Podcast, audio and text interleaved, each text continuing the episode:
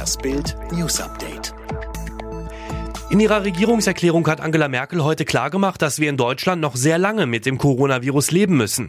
Wir leben nicht in der Endphase der Pandemie, sagte Merkel. Man stehe am Anfang. Deshalb seien die Einschränkungen weiter wichtig. Die Kanzlerin stellte klar, wir werden noch lange mit diesem Virus leben müssen. Gleichzeitig kritisierte sie die Bundesländer dafür teilweise zu forsch, bei den ermöglichten Lockerungen vorzugehen. Deutschlands erste Großstadt ist offiziell Corona-frei. Klaus Ruhe-Matzen, parteiloser Oberbürgermeister von Rostock, erklärt am Donnerstag, der letzte zurzeit an Covid-19 erkrankte Rostocker konnte jetzt aus der Quarantäne entlassen werden. Der Däne Matzen, der seit 2019 in der deutschen Hansestadt regiert, weiter. Dies bestätigt, dass die von der Hanse- und Universitätsstadt frühzeitig ergriffenen Maßnahmen vollen Erfolg gehabt haben.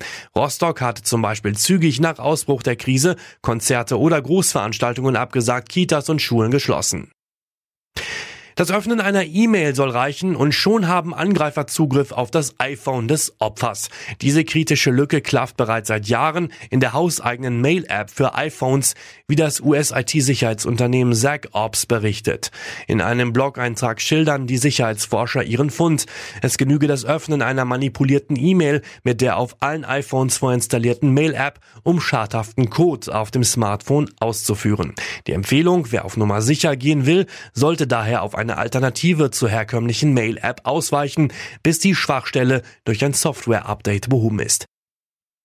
Gerade erst hat sich Michael Wendler mit seiner jungen Freundin Laura verlobt. Kurz danach legte sich der Schlagersänger in einer Beauty-Klinik unters Messer, um sich seine Nase richten zu lassen. In seiner Instagram-Story postete der Wendler ein Foto aus dem Krankenbett mit OP-Gewand, jeder Menge Pflastern ums Näschen und einem Nasengestell, das jetzt alles in Form halten soll. Sein Kommentar, mir geht es gut nach meiner Nasen-OP. Will sich Michi etwa noch schnell für seine anstehende Hochzeit verschönern lassen? Laut Bildinformationen ging es in einer Beauty-Klinik in Düsseldorf zur Sache. Dort ließ sich der Wendler die Nasenscheidewand richten. Sperrwurf-Olympiasieger Thomas Röhler klagt über die Bevorzugung des Fußballs in der Corona-Krise. Röhler sagte Sport 1, dass der Trainingsbetrieb möglich ist, hat mehrere Ursachen. Erstens scheint es der Politik wichtiger zu sein, dass der Ball rollt als dass alle Sportarten gleich behandelt werden. Zweitens haben die Vereine durch private Trainingsgelände die Möglichkeit, wie ein Unternehmen zu agieren.